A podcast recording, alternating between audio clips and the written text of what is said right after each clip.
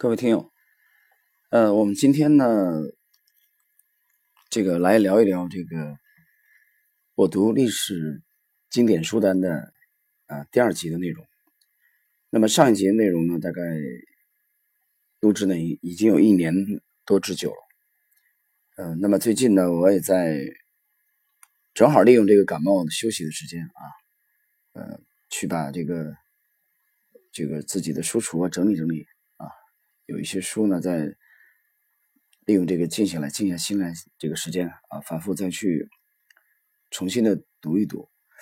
那这个时候，我想到啊，已经距离第一期有相当长的时间了啊，有必要向大家做推荐啊。第二期经典历史书单的啊，这个时间应该到了。嗯，那么今天啊，给大家推荐啊几部书啊，是本人特别喜欢的啊，比较偏爱的。呃，首先呢，我想从第一部啊，非常有争议的啊，非常有争议。但其实我当时购买的时候并不了解这个情况。呃，这部书呢是书名啊，叫《北洋军阀史话》啊，它描写的是呃北洋军阀时期。呃，确切的讲，其实是从这个袁世凯小站练兵啊，讲到了。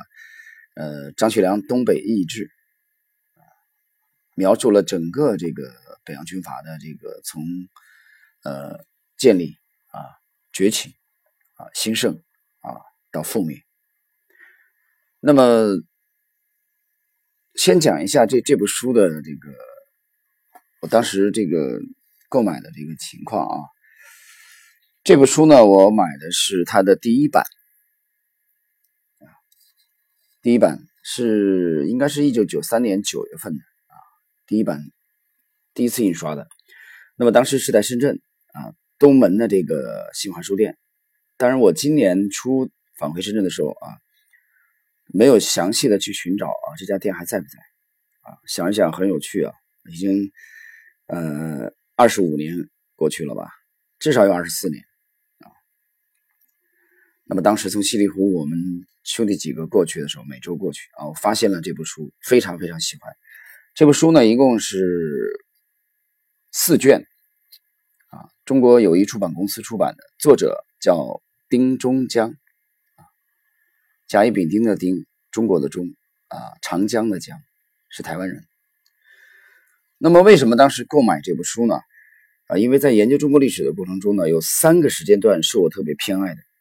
我想，如果你听过第一集我读经典历史书单的推荐书目的话，你会发现，啊，其中有这个讲这个春秋五霸的这个时间段的，就我认为春秋战国、民国啊和三国这三个时间段是中国历史上人才辈出的啊，当然还有其他的啊，你比如说唐朝啊，它的这个呃文化啊诗歌也都很发达，但是这三个国。的时间段，啊，春秋战国、民国，就晚清到民国，然后呢，三国、魏蜀吴争霸，啊，这是英雄辈出的时代，是我也特别喜欢去研究的时代。然后呢，当时在书架上发现这部书以后，啊，我就很有这个下意识的啊，是翻阅了一下，啊，结果感觉特别特别好。所以没考虑，当时就买下来了。啊，当时的时候，我记得是一套书整个下来四十四元。啊，当然这是第一版啊。这部书也跟随了我很久，从这个深圳到上海啊，一直在身边，读了很多遍。呃，现在我估计啊，这一版这个版的话，网上估计起码不会低于两百元。当然，现在它有再版啊，中国语出版公司。呃，我本人觉得，嗯，这部书呢，对我去详细的了解北洋军阀的这部啊历史之前呢，因为陆陆续续啊断断续续的曾经读过啊，但缺乏对他全貌的这个了解。那么在二十四年以前啊，终于有机会静下心来去研究这段历史。那么这部书里边，呃，我觉得比。法特别的细腻啊，这里边描绘了这个从这个黄兴孙中山啊到袁世凯蔡锷啊，包括这个段祺瑞啊、张作霖、吴佩孚等等等等，包括杨度啊、康有为、梁启超。所以这是你了解这几十年的这个中国的政治啊、军事的历史的非常好的一部书。但是呢，很有意思啊！我买这部书读这部书是二十四年以前至少，但是在近些年，呃，史学界对这部书呢啊产生了相当大的争议啊。争议在什么呢？并不是说它不好看。啊，公认这部书非常好看，呃，而且当时他在台湾的这个报纸上连载啊，写一段发表一段，这种也是比较轰动的啊，评价非常高。那么争议在哪里呢？争议认为它是这个抄袭之作啊，它里边至少有相当内容是抄袭的。这个当时我在一九九三九四年，具体哪一年买我记不太清楚了啊。在九三年出版，那么应要么九三年年底啊，要么九四年初，这个记不太清楚。买的时候我并不了解这一点。那么认为他抄袭的谁呢？抄袭的是中国另外一个研究这个北洋军阀史非常有名的专家，叫陶菊隐啊，陶渊明的陶，菊花的菊，隐士的隐。陶先生也写过一个啊北洋军阀这个统治的啊这个史话。所以呢，呃。那么有人把陶俊隐先生的这个这部书啊，北洋军阀统治时期的史话啊，但这部书呢，我没有去完整的读过啊，读过片段。从时间来看，陶先生的这部《北洋军阀统治史话》呢，它是一册一册出版的。他的第一册是一九五七年三月份啊，有三联出版社出版的啊。那么从时间来推断，丁珠江先生的这个《北洋军阀史话》呢，出版在后。那么五九年的时候，陶先生这八本呃北洋军阀统治史话出齐了啊，所以有人推断，那么当时在香港的丁珠江先生是完全有机会，虽然两岸隔绝啊，往来往来都不方便，文化交流几乎停顿啊，在那个特殊的历史时期，但是丁汝江是完全有机会去看到陶居隐的著作啊，这个我也赞同。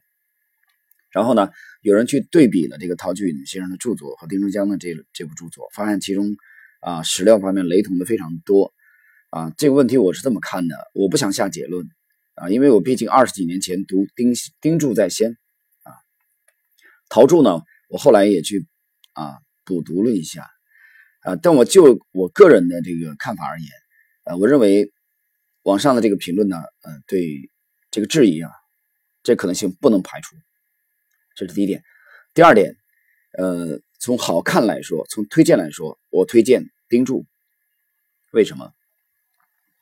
我认为，即使那么网上的这个判断是成立的，那么从读者而言，呃，有两点丁柱特别吸引我。第一，丁柱对比陶铸之后，你会发现一个显著的区别是，啊，丁柱其中。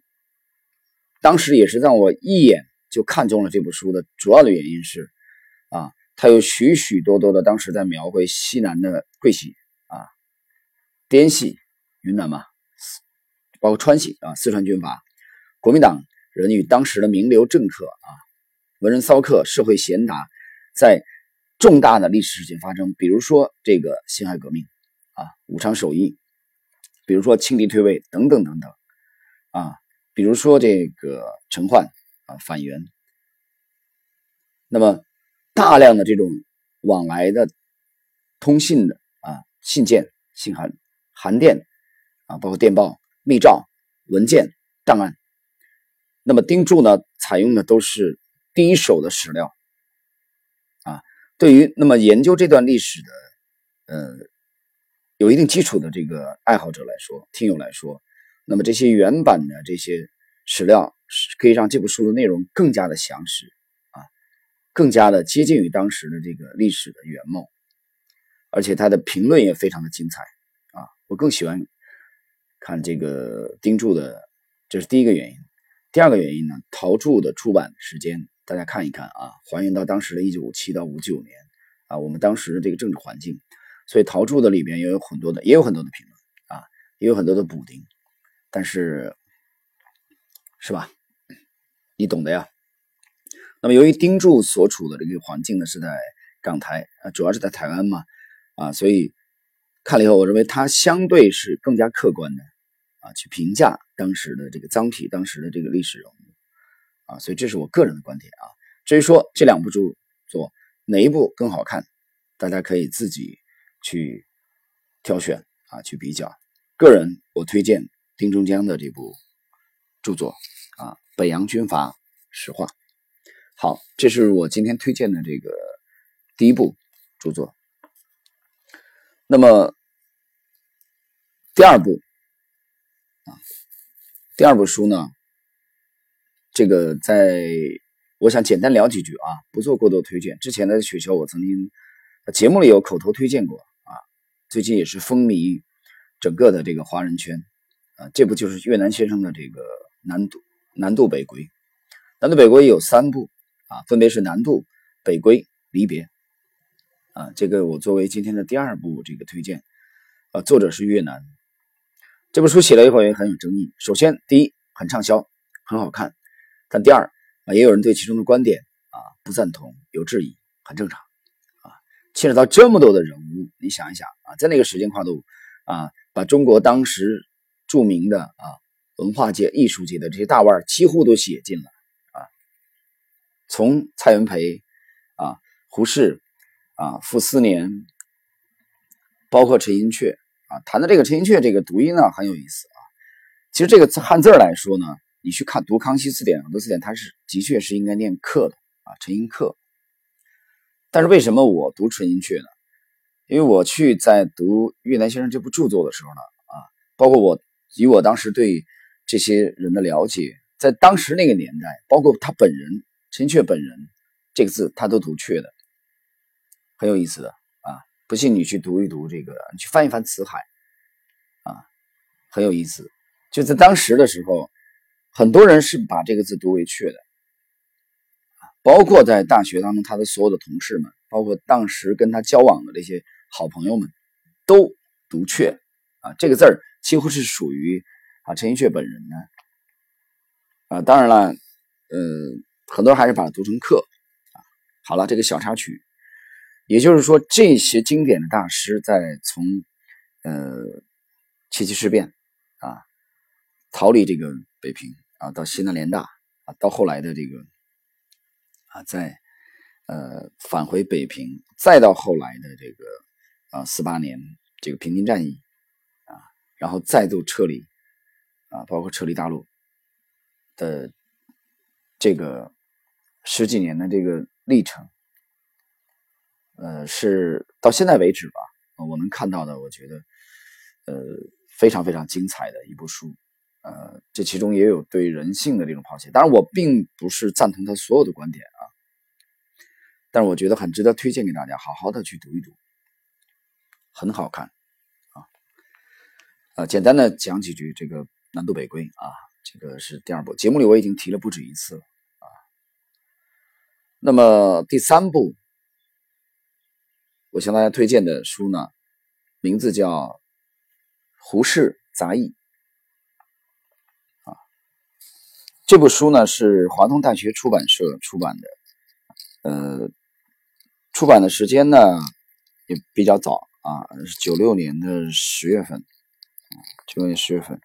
那么我这个输出里边这一部呢是是九六啊九九年啊，对不起啊，九九年的一月份的啊，第一次出版，第一次印刷的，作者是美籍华人唐德刚先生啊，唐德刚是非常有名的。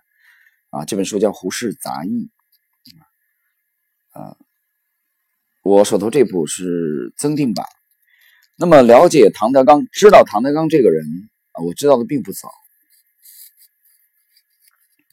啊，并不是很早。呃，但是呢，当我看到这部这个《胡适杂忆》的以后啊，我觉得非常的喜欢啊。首先，我讲一下对胡适的这个印象。啊，在我们童年时代的时候，其实我根本不喜欢胡适啊，不喜欢林语堂啊，都知道知道一些皮毛，但是不喜欢这些人啊，也不喜欢梁实秋，对不对？更不喜欢周作人，对不对？这个原因，我想跟我同时代的人都大家都可以理解，是吧？丧家的啊，资资本家的法走狗啊，这是鲁迅先生的经典的评价，对不对？在那个特定的历史时期，不喜欢这些人是很正常的啊，这是第一点。第二点，我后来想了想啊，其实呃，除了跟当时的这个宣传有关系以外，第二个跟当时自己的年龄也有关系，对不对？喜喜欢什么？只喜欢很犀利的鲁迅先生的笔触啊，笔力雄健，风格是非常犀利的，入木三分，看的特别过瘾啊，拍案叫绝。当然，你去读读梁实秋呢，读读这个。呃，林语堂呢，区别很大。你再读读胡适呢，啊，真的文字跟白开水一样，远远的达不到这种震撼啊，这种犀利啊，这种入木三分。跟谁比？跟鲁迅比啊。所以说，啊，这不是讲鲁迅的文章像匕首，像头枪嘛？啊，革命性、战斗性非常强。这个是贯穿了我整个童年的时代。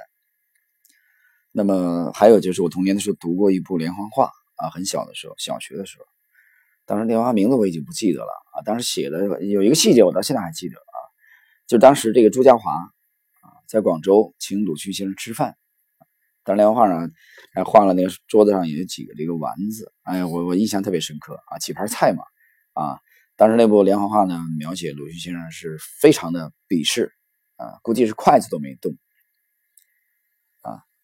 以我童年那个年代的啊对政治的理解，我觉得就不不应该动啊，动了一下筷子就是丧失了这个气节，所以那种环境下怎么可能喜欢这些人啊？怎么可能喜欢张爱玲呢的文笔呢？啊，更别提萧红了。但是呢，后来随着年龄的增长，啊，后来发现啊，原来其实鲁迅是那个年代啊杰出的作家当中的一位而已。啊还有其他许许多多星光灿烂的这些大师，但这个年龄呢，已经是过了三十岁以后，三十岁以后，确切的说是到了这个南方以后，到了广东以后，然后看法发生了很大很大的转变啊，这其中就包括对胡适的这个思想的转变，呃，确切的说，呃，或者说从某种程度讲。啊，喜欢南渡北南渡北归，当然南渡北归里边的这些里边，包括梁思成啊、林徽因啊、傅斯年等等等等。但其实我最喜欢的人当中，就包括胡适，也可以说是因为喜欢胡适，是因为三四十岁以后喜欢胡适，才喜欢上了《南渡北归》这部书。那么唐德刚的这部《胡适杂忆》呢，他是描写了啊。对胡适的这个侧面的这种观察啊，通过他的这个描写海外的，大家发现没有？哎，我也觉得有时候很奇怪啊。那天整理书时，女儿问我啊，她说：“爸爸，你最喜欢的这些书，为什么很多人是台湾人写？很有意思。”谈到这个，我不禁要去回忆一下我之前节目谈过，为什么从小就喜欢看参考消息？我觉得很多的事件，你应该换一个角度去看问题啊。能不能尽量的客观的保持？这时候我们又得谈查理芒格，有些人可能都听腻了啊。怎么样去尽量的摘出来？啊，我们从事件相关的两方摘出来，这样一个相对中立客观的角度来看，看问题啊。胡适呢，我觉得虽然喜欢他，但是呢，呃，胡适的这种局限性也是非常的明显。举个例子，比如他在，呃，他本身也是很矛盾啊。我对他的理解啊，当然也很片面，这个理解。呃，跟大家随便聊一聊。一方面，他是一个非常有预见性的，呃，中国白话文的这个，我认为可以是之父啊，中国新文化运动的这个旗手、旗帜人物、领军人物。但同时，你发现啊，胡适其实并没有说特别硬的著作出来啊，有一部这个中国啊哲学史，只写了上半部啊，他和王国维这些啊。像《人间词话》啊，这种有有响当当的著作的啊，这种包括老舍这些比，那的确是不能比。但是为什么我还喜欢他？我也觉得奇怪啊。其实童年的时候特特别讨厌这样的人啊，觉得没个性啊，活得没劲啊，也好像也没什么自己的思想，或者就最大的一个标签是自由主义标签啊。但是为什么喜欢他呢？我喜欢他呢是他的预见性，对政治的预见性啊，这个也就有机会有机会跟大家再聊。但同时呢，另外一方面在政治上，胡适又又很幼稚啊，在某些的事情的。上面又又可以显出他的对政治的理解的幼稚性。我举个例子啊，在我记忆中，在四五年重庆谈判的时候啊，抗战胜利以后啊，毛泽东这个用过人的胆识啊，坐美军的军用飞机飞机啊，乘着那顶周恩来给他的这个帽子啊，毅然飞赴重庆谈判，大大出乎蒋介石的预料啊。在这个前后，胡适曾经给毛泽东写了一封信。啊，表面上他们俩是有师生之谊的啊。胡适做过北大的校长，当时是两百大洋月薪。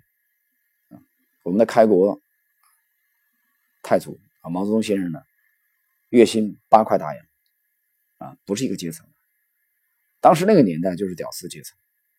胡适呢，绝对的是白富美，高富帅。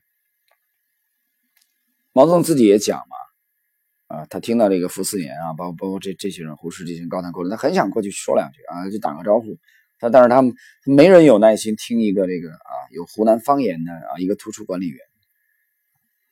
但是这个图书管理员啊，在短短的二十几年后，成为这个国家的开国的元勋，这是胡适当初肯定是没想到。那么。那么表面上他们有一定的这个师生质疑的情况下，胡适呢，呃，给毛写了一封信，啊，写了一封信，主题是什么呢？啊，原文我们不讲了，就主大概的意思就是，啊，劝他做华盛顿，啊，劝这个中共放弃武装，啊，完全的融进这个蒋介石领导的这个政府当中来，那也就是劝这个中共完全放弃军事斗争，放弃军事武装。我想一想，我觉得如果其实对政治非常了解的人，怎么可能幼稚到这种程度？结果是什么呢？结果是毛泽东收没收到这封信呢？我现在从史料的解读来说，肯定应该是收到了。结果是什么呢？不予理睬。啊，这就是一个书读多的人啊，一个书呆子的妄想狂而已，理都不理。这是一次很幼稚。孩子很幼稚呢，就是真的幼稚。其实幼稚啊，不止这两次。我举个两次典型的例子，孩子就是四八年前后啊，这个也是给蒋介石写信啊，劝他这个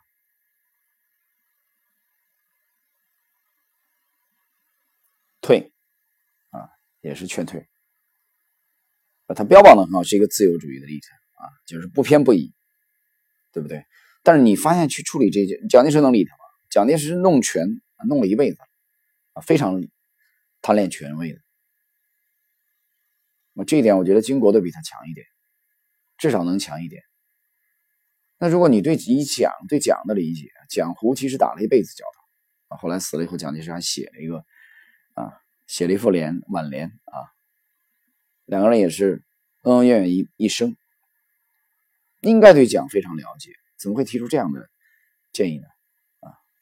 所以我觉得他本身政上有他幼稚的一面，他同时也有非常的有预见性，啊，对某些重大的事件的这种走向，啊，对某些重大的组织的走向，呃，可以说洞若观火，这一点是我觉得非常非常佩服的，但这里不展开了。那么。推荐唐德刚这部著作的意思，胡适描写胡适的著作还比较多啊。呃，因为在建国之后，建国之后有一个时期，呃，批胡适批的很很厉害啊。但是后来啊，或确切说最近啊这十几年，那么又在为胡适翻案。呃，我刚才讲了，他政治上有很幼稚的一面。那么学术上呢，好像也缺乏一个，呃，我可以这么讲，他是一个非常，呃，他是一个杂家啊，呃，但是好像在呃某一个方向研究方向上的这个深度啊，好像是不够。但是总体而言，呃，我认为胡适可以算为一位君子。所以研究胡适的这些著作啊，非常非常多啊，很多这个去，你包括这个胡松平啊，也有这个胡适晚年谈话录啊，呃，包括胡适语录我也读过，胡适的日记。但是我推荐给大家是唐德刚先生的这部呃《胡适杂忆》。唐德刚其实也很有特点啊，他是一个美籍华人啊，他研究中国历史的有些著作很有特点，比如说在呃二零零六年啊，我读过他零五年啊。零五年出版的他一部这个《元氏丹国》，啊，描写袁世凯，呃，这个窃国的这段历史。那么你读了唐德刚的这个《元氏三国》这个著作的话，啊，你可能就对这段历史可能会有另外的啊这种想法。当然，描写胡适的著作还有另外一本我很喜欢，呃，但是今天我们暂不向大家推荐，暂时推荐这部唐德刚的《胡适杂忆》，啊，华东师大。出版社出版的，呃，推荐给大家好好去看一看，啊，了解一下，在那个年代啊，在中国文化史上，嗯，一位啊，可以称作是当代第一人的啊，胡适的一生。好了，那么这是今天给大家推荐的第三部啊，第四部。第四部的，先说书名啊，书名叫《新编古春风楼所记》，古代的古春春天啊，春风春风拂面啊，那么楼上外形成楼外楼的楼啊，所记啊，新编古春风楼所记，作者呃不好意思，又是台湾人。高拜石，高低的高，结拜的拜，石头的石。呃，这部书，呃，也在华人圈可以说是鼎鼎大名。这部书什么时候出版的呢？其实这部书啊，很早是在台湾的这个《新生报》副刊连载，先后持续了十几年，啊，十几年。然后呢，他分两次结集出版这部书呢，洋洋洒洒写了三百多万字。他在写什么呢？他写的是从清末到民初，还是我讲的啊？民国，民国这个时间段，写了五百多位各种各样的人物。这什么人物呢？凡夫走卒、草寇游侠、淑女名媛，也有妓女、王公大臣。啊也有烈士，等等等等，各种各样的趣闻。那么我购买的这套呢，是作家出版社啊从台湾引进的这啊十四十四册，一共十四册啊完整的一套，它是在。零三年九月份出版的啊，零三年九月份出版。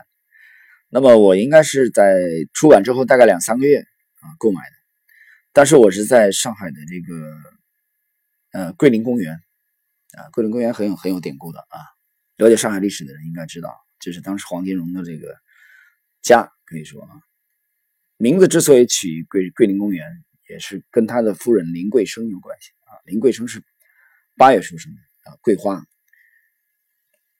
所以桂林公园当时有很多桂花。三三年没记错了，蒋介石还去给这个呃黄金荣拜寿，还亲自去过这个位置。那么当时我住的位置呢，在上海的田林啊，田林那个区离桂林公园非常的近，所以每到周末我都喜欢去桂林公园去溜达溜达。那么购买的这套书的位置，发现就是在桂林公园的大门大门的斜对面啊，斜对面。斜对面有一个书店，我现在不知道这个书店还在不在？是不是在钦州路附近？我记不太清楚了。反正这个书店的再斜对面就是上海师大，上海上海师范大学的这个的一个大门啊，就在这个位置。那么当时我没事走，这个书店并不大啊，但是很偶然走进去啊，翻阅，哎，偶然发现这个了。这个这个封面也很别致啊，封面很别致设计的。我一看是什么什么情况，这是信手一翻，嗯，很喜欢。为什么？通篇很多诗词，而且再仔细一看，没读过，啊，没什么说的。买啊，二十五元一册，一一共，当时好像是，我记得当时只出了八册，还分两批出的吧，分两批出的，出了八册，嗯，二十五乘以八，两百块钱，没啥说的，买。直到后来啊，第二次的这个这个这个初初期，买回来以后读啊，非常喜欢。那这么一读以后，才发现啊，原来这个作者高拜石是个鼎鼎鼎鼎大名的人物啊！原来这哥们儿太有名了啊！高拜石，高拜石呢是一九零一年出生的。哎，我想起来了，另外一位我喜欢的这个，后来你去到台湾去的这个，零一年属牛的啊，高阳也属牛，我喜欢高阳。你听过这个之前的节目的话，呃，《胡雪岩》这部书非常非常喜欢。那么高拜石呢？他是在为什么叫春风楼所记呢？他有一个号，就是古春风楼主人，他是浙江镇海人。我没记错的话，高阳先生也是浙江人啊，金庸先生也是浙江人啊，所以江浙出才子。那么高拜石早年他是从事新闻界啊，在《新生晚报》《民国日报》。啊中央日报当过编辑和主笔，明白吗？啊，所以文笔好，同时呢，他对近代的史料、人物掌故非常的了解。那么，历史学家啊，张其云对他有个评价，评价非常之高，高到什么程度呢？他说：“自梁任公、林奇南以来，韩语伦比者。”我的天哪，这个评价太高了。梁任公是谁呀？梁启超啊。梁启超是谁呀？你要在我问这个问题，我就没法跟你聊了。林清南可能很多人不知道，林清南也不得了。林清南是著名的翻译家啊，福建人。林清南是应该是在第一个把柯南道尔的这个福尔摩斯啊翻译成中文的大家，文笔是非常了不得的啊。这个高拜石，高拜的高拜石呢，不单作者不单这个文笔好，而且也精通金史。啊，篆刻，他的老师是谁？吴昌硕啊，吴昌硕画很好，篆刻也是大家。好了，那么我们谈这部书啊，我们必然会去，必然了解到这个高拜石啊，高拜石。其实呢，你去读读这部书，但是我要提醒你，这部书写的非常非常精彩。啊，我相信，呃，喜欢这段历史的人一读肯定会上瘾。但是你要注意一点啊，它未必百分之一百都是事实。为什么？因为这里边很多的掌故是通过口述的历史，明白吧？可能会有演绎的这种啊成分在内，所以你不要把它当正史来读，它就是一部野史，但是写的非常有趣，文笔非常好啊，而且其中有大量的这种诗词。那么谈到高拜石这个人呢？我们给大家推荐啊，今天的最后一部书，这个诗跟高拜呃这部书呢，跟高拜石石先生呢，其实有一定的这个关联性。这个人是谁？叫高伯宇，高低的高啊，伯仲书记的伯，宇是下雨的雨。一九零六年出生的啊，广东人，广东澄海人啊。高先生呢，主要活跃在这个香港一带。呃，为什么要从高拜石我们又谈到这个高伯宇？因为在读高拜石之前啊，我首先读的是郑有梅先生的这个著作。郑有梅也是的，很郑义梅啊，对不起啊，以飘逸的逸，梅花的梅。郑义梅先生也是常于写这个啊野史啊前这个前朝遗老的掌故啊这些故事，我非常喜欢。那么从郑一梅后来偶然间的啊读到了这个高拜石，从读高拜石，哎，我才发现还有另外一个人啊与他的两位齐名的，这个人活跃于哪里呢？郑一梅主要活跃在大陆活跃啊，高拜石在台湾，还有一位高手，这个高手就是高博宇先生，他主要活跃在香港啊，广东香港这一带。那么高先生啊一生当中有一部非常非常著名的著作啊，这个著作就是我们今天向大家推荐的啊，也是我书橱当中非常喜欢的一部，叫《听雨楼随笔》。你看。高拜石啊，自封为古春风楼主。那么高博宇呢，自封为听雨楼主。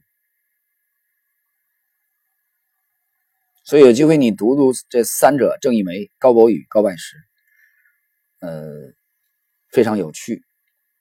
那么听雨楼随笔，他。的风格，你发现和高白石先生的是相类似的，相类似啊，也是写写这种啊文人意识啊很有趣的一些传说等等等等啊这些典故，文笔非常好，写的非常的引人入胜。那么这个听雨楼。随笔，我手头的这一部啊也是比较早，它是大陆的，应该比较早。那么是九八年的啊，九八年辽宁教育出版社出版的，主要是他一些随笔集的大部分文章。随笔集他写了很多啊，写了很多。因为我手头这个是一个单行本啊，大概是接近五百页吧，反正蛮厚。呃，写的非常好。这其中你看，比如说有写给慈禧画像的啊，李鸿章手下的两个买办。还有这个写这个名妓啊，当时北京的名妓赛金花啊，不是传说的那个啊八国联军的司令啊，那个姓马的，有一腿的这个啊，等等等，康有为啊，鲁迅的祖父周福清等等等，这这个特定年代的人物，大家有兴趣的可以去读一读。同时呢，也告诉各位，《听雨楼随笔》啊，现在。有新出的这个十册全了啊，十本。当然我我没有这套书，我有的是第一本啊，九八年出版的，九八年出版的这个辽宁教育出版社叫《听雨楼随笔》，大家可以去读一读，呃，去了解了解这段啊相关的历史。那么有人说，嗯，最近呢啊，就是我们现在这个当下啊。现在现在发生了一些这个如火如荼的这个新闻，点击度非常高的啊，怎么没有过多的点评它呢？其实我我还是一直惯的观点啊。你比如最近闹腾的很多人出来站台的这个事儿，我觉得啊，我其实看了挺恶心的，我都懒得点评啊。微信里可能昨天啊象征性的发了一篇这个别人的评论而已啊，其实这没有新鲜玩意儿啊，有什么新鲜玩意儿吗？你觉得？为什么你建议大家去读读这些笔记小说？一百多年前、几百年前，老祖宗都已经干完了这些事儿，都有啊！你看现在乱糟糟的这些演员啊、影帝粉墨登场，看着很乱，实际上呢，你读读北洋军阀史话，那段历史当中的这些文人比现在还乱。劝进的王凯运，自封帝师的杨度。多谋善断，但是不得善终的小扇子许淑贞，等等等等风云人物，他们的能量丝毫不亚于现在的这些演员，啊，至少操守可能还胜过现在这些演员。所以你如果把历史读透了，现在这这些演戏的啊，这些影帝们啊，影后们，在你眼里都是裸体的，没有什么新鲜玩意儿，好吧？那今天跟大家就聊到这里吧。啊，这我这是感冒康复的第二集啊，录好了，明天找个时间发出去啊，大家可以去啊听一听，希望对大家阅读呢能有一定的帮助。嗯。今天我们就暂时聊到这里谢谢各位。